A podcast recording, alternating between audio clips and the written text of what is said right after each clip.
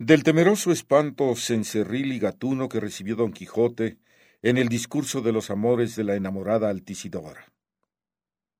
Mas luego, apiadado de la dolencia de amor de la desenvuelta moza, mandó le pusiesen un laúd por la noche en el aposento, que yo consolaré lo mejor que pudiera a esta lastimada doncella, dijo. Y llegadas las once horas de la noche, halló don Quijote una vihuela en su aposento. Templóla, abrió la reja y sintió que andaba gente en el jardín. Y habiendo recorrido los trastes de la vihuela y afinándola lo mejor que supo, escupió y remondóse el pecho, y luego con voz ronquilla, aunque entonada, cantó un romance que trae el historiador y que el mismo Don Quijote aquel día había compuesto. El verdadero héroe es, sépalo o no, poeta. Porque, ¿qué si no poesía es el heroísmo? La misma es la raíz de la una y del otro.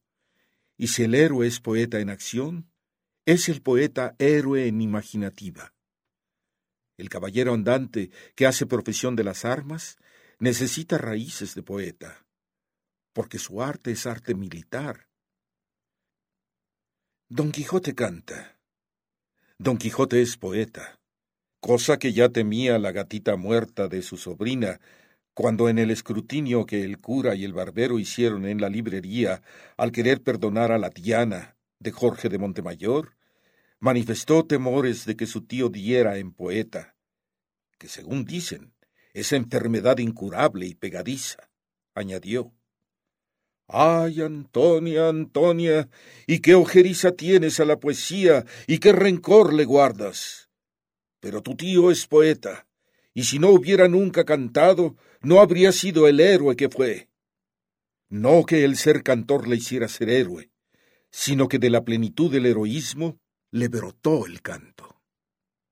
Y no se diga que no nacimos todos para cantar, que no se trata aquí de para alguno, sino que todo el que de veras ha nacido en espíritu, y no solo en carne, solo por ello canta. Canta porque ha nacido, y si no canta, es que no nació, sino en carne.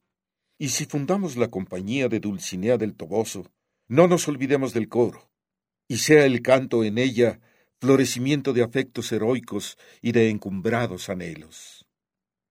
Cantando estaba don Quijote, cuando echaron sobre él, en torpísima burla, un saco de gatos, y al defenderse de ellos, le saltó uno al rostro y le asió de las narices con las uñas y los dientes, por cuyo dolor don Quijote comenzó a dar los mayores gritos que pudo, y costó quitársele. Pobre mi señor, se avergüenzan ante ti leones y se te agarran a las narices gatos. De gatos que huyen, y no de leones que se ven libres, es de lo que debe apartarse el héroe.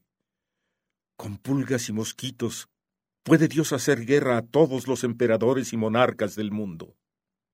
Dice el padre Alonso Rodríguez, líbrenos Dios de pulgas, de mosquitos y gatos en huida, y mándenos en cambio leones a los que se abre la jaula. Más aún, así y con todo, y con ser temibles enemigos las pulgas y los mosquitos, no debe dejarse de hacerles la guerra, y para que se la hagamos, nos los manda Dios.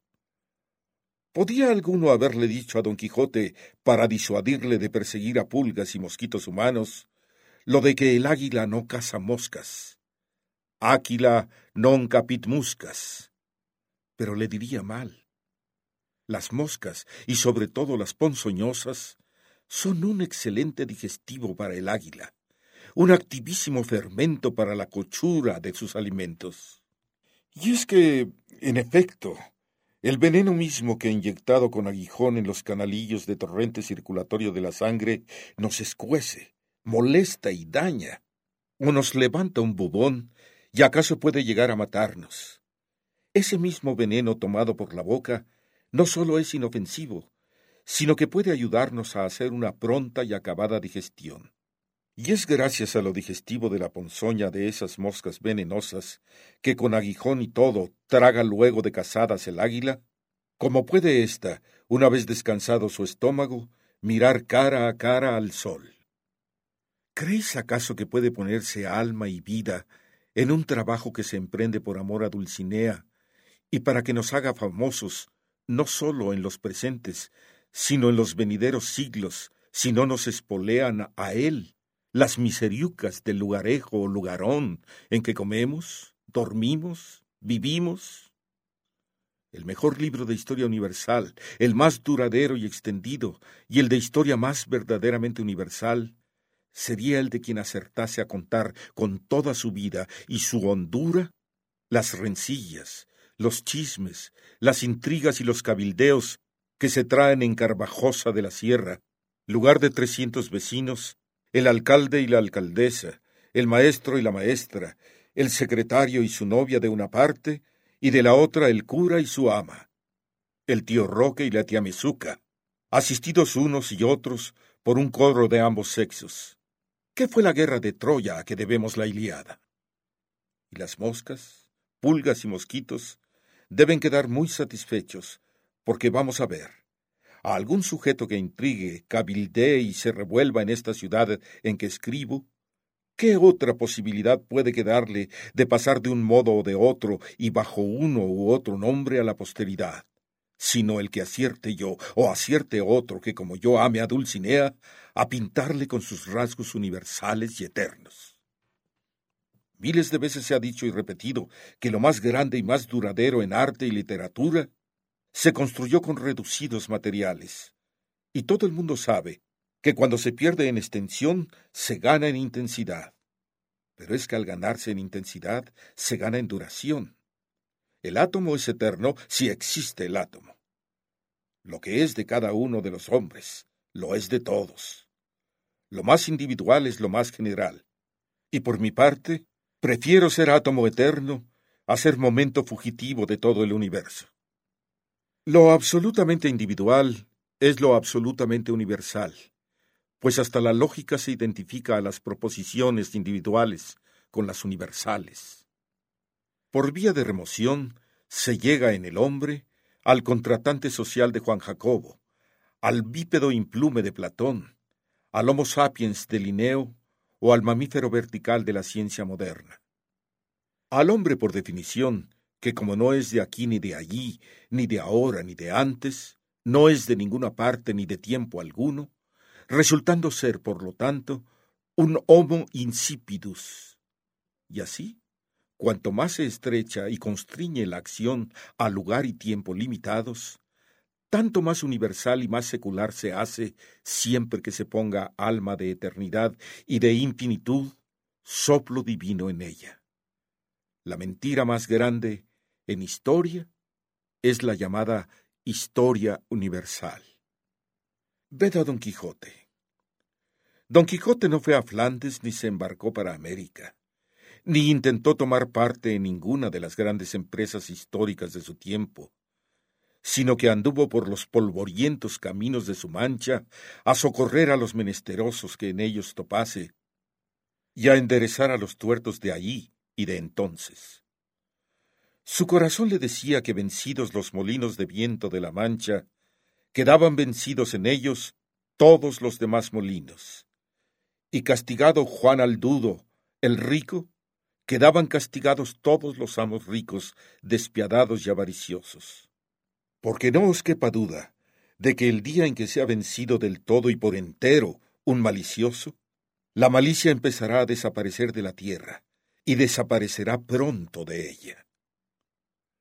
Don Quijote fue, queda ya dicho, fiel discípulo de Cristo, y Jesús de Nazaret hizo de su vida enseñanza eterna en los campos y caminos de la pequeña Galilea.